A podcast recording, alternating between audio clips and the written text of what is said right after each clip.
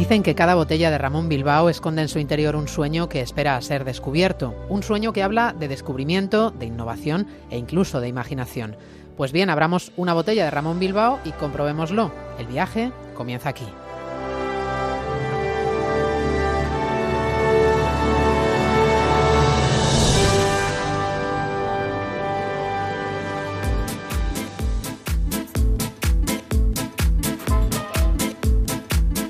Emprendemos viaje desde una estación de radio que tenemos dentro de un faro en el Cantábrico. Lo siguiente en la brújula es una conexión con Punta Norte con Javier Cancho. Y en el capítulo de hoy, curso de exorcismo.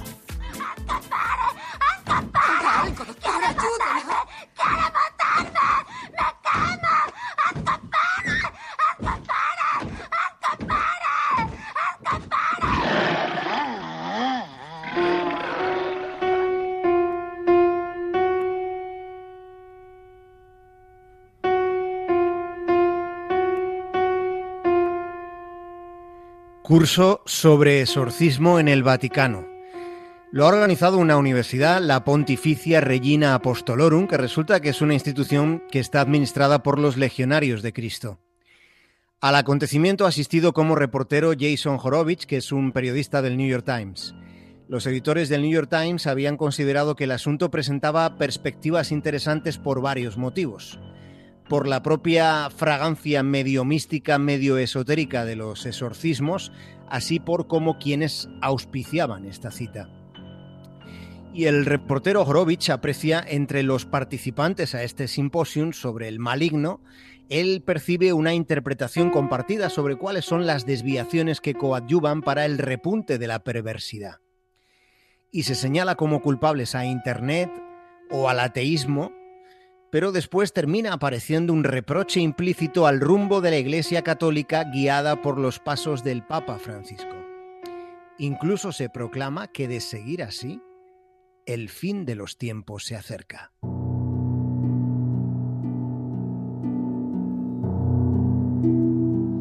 Uno de los ponentes más destacados del curso es un cardenal al que se le atribuyen décadas de experiencia en expulsar demonios de cuerpos poseídos se trata del instructor Ernest Simoni, un purpurado de 89 años. Simoni es uno de los que ha dado una clase magistral sobre exorcismo, sobre cómo hay que dirigirse a Belcebú.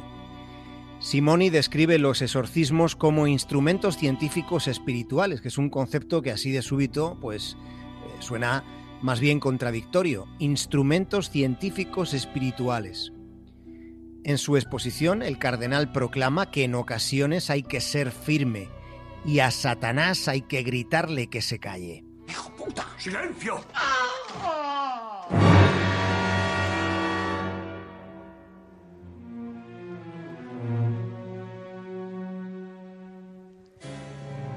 El prelado Raymond Burke no es un prelado cualquiera. Existe un sector dentro de la Iglesia que se opone al Papa Francisco. Existe una oposición dentro del Vaticano y el cardenal Raymond Burke es la cabeza visible de los colmillos que se le sacan a Bergoglio en los trasfondos de la Santa Sede. El purpurado Burke primero fue apartado como prefecto de la Casa Pontificia, que es el conjunto de personas escogidas para formar parte del entorno del Papa.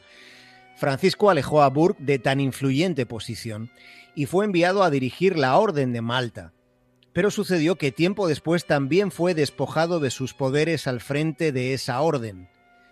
Aquel fue un asunto oscuro en el que el Papa terminó designando un delegado pontificio, una especie de observador. La Orden de Malta es una congregación religiosa católica fundada en Jerusalén en el siglo XI.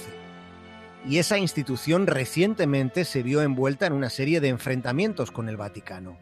Algunos de estos incidentes fueron por la actitud más tolerante de la Santa Sede respecto al reparto de preservativos en ciertas partes del mundo donde los condones se consideran especialmente indispensables desde el punto de vista sanitario para el control de enfermedades. Pero sucedió que tres años después de la primera destitución, en septiembre del año pasado, el Papa Francisco volvió a nombrar al cardenal Burke miembro de la asignatura apostólica.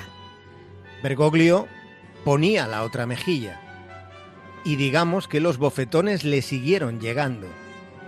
En enero de este mismo año, el cardenal Raymond Burke afirmó que no encontraba razón por la que el Papa Francisco hubiera pedido disculpas a los homosexuales. Respecto al asunto de la homosexualidad, el purpurado básicamente contradice el mensaje de quien se sienta en este momento en la silla de Pedro. No es que difiera en algunos matices, directamente se trata de una visión contrapuesta.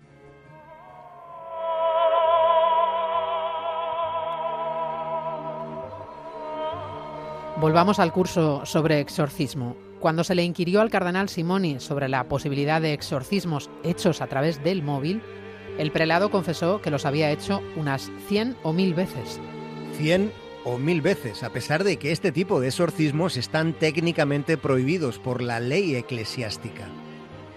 Cuando le preguntaron al cardenal si prefería el ritual antiguo o las normas que incorporaba el Vaticano en 1999 sobre esta cuestión, Simoni lo que decía, lo que ha dicho es que Jesús habla todas las lenguas. También le fueron requeridos sus secretos para exorcizar, a lo que Simoni dijo que resulta indispensable rezar sin parar, añadiendo a continuación que para tratar con el maligno y poder vencerlo es imprescindible la castidad.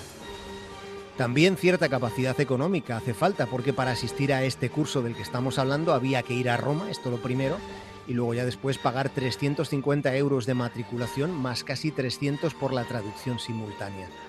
La mayoría de los asistentes han sido curas, pero también han acudido algunos seglares con cartas de autorización de obispos. Uno de los asistentes ha sido un cura colombiano, el padre Cárdenas. Padre Cárdenas.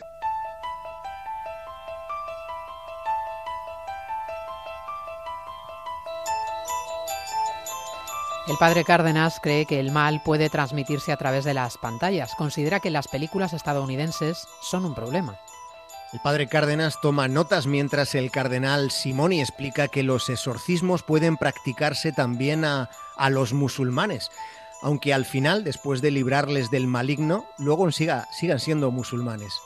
Una de las preguntas que se le hacen al veterano exorcista es cómo se puede diferenciar a una persona poseída de alguien que esté teniendo un trance como consecuencia de un trastorno psiquiátrico. A lo que Simoni responde con un escueto. Podrás reconocer a Satanás.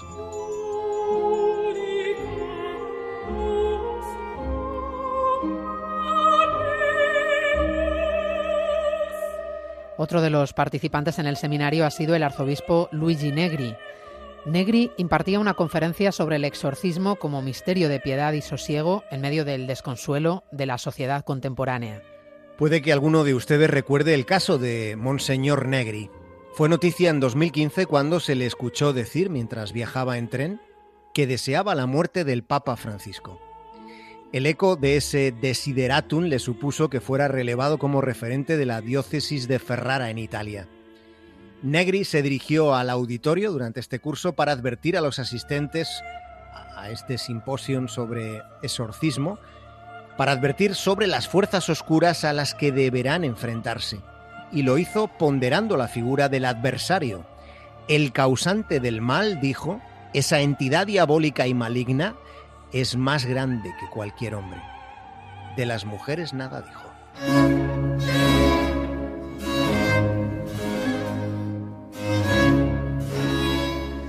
El obispo Luigi Negri viajaba en aquel tren sin que se le apreciara el gesto torcido. Hablaba con su secretario, que le acompañaba en el trayecto, y de quien hablaba era del mismísimo Papa Francisco.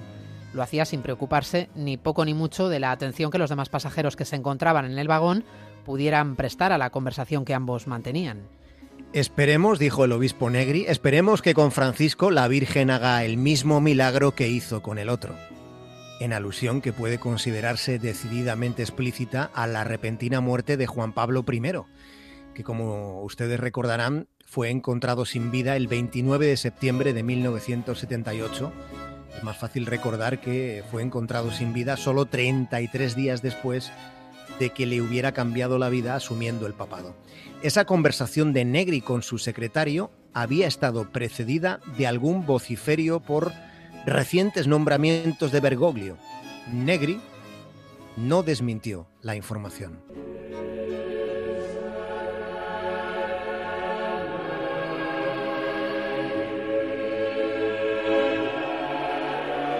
El Papa Francisco llegó a ser acusado de herejía. Unos 60 historiadores, teólogos y sacerdotes hicieron pública una carta dirigida al Papa. En ella señalaban siete presuntas herejías contenidas en su exhortación apostólica sobre la familia. Esa exhortación de Francisco cumple ahora dos años, fue publicada en abril de 2016 y contempló la posibilidad de que a criterio de los propios sacerdotes, las personas divorciadas y unidas en segundas nupcias pudieran volver a comulgar. Ese fue uno de los comportamientos tachados de heréticos. En estos cinco años de pontificado, Bergoglio ha cambiado el mensaje de la Iglesia Católica, se ha esforzado en tratar de acercarla a homosexuales, divorciados y mujeres. Aunque no parece que haya conseguido modificar los trasfondos oscuros de la Santa Sede, no parece que haya logrado espantar a los cuervos. No olvidemos que estamos hablando de la institución política más antigua de la historia de la humanidad y con sus propias finanzas y con todo el dinero que eso comporta. En el tiempo de Francisco han seguido transcurriendo y trascendiendo luchas de poder que ya hubo y de qué modo las hubo durante el mandato de Benedicto XVI. Aquellos fueron años de pugnas y turbios manejos, hubo banqueros muertos, hubo algo más que sospechas sobre blanqueo de capitales. Ratzinger, Benedicto XVI, se propuso limpiar la fosa séptica de las finanzas hechas en nombre de Dios. Pero Ratzinger no pudo con la misión.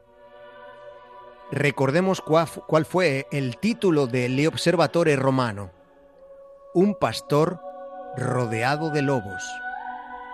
El Banco Vaticano que Francisco se planteó eliminar, aunque no lo hizo, es un banco que gestiona 5.700 millones de euros. Cinco años han pasado y en todo este tiempo ha cambiado algo más que el mensaje. Se ha reconfigurado el repertorio de voces que tendrá que pronunciarse justo antes de que vuelva a asomar una fumata blanca. De eso es de lo que se quejaba, casi maldiciendo, el obispo Luigi Negri en aquel trayecto ferroviario la elección del próximo Papa no estará tan sujeta a las añejas estructuras de poder dentro del Vaticano. El próximo cónclave resultará más impredecible todavía. Como impredecible pudiera parecer a algunos la defensa que Ratzinger ha hecho últimamente de Bergoglio. El Papa que se fue defiende al Papa que vino.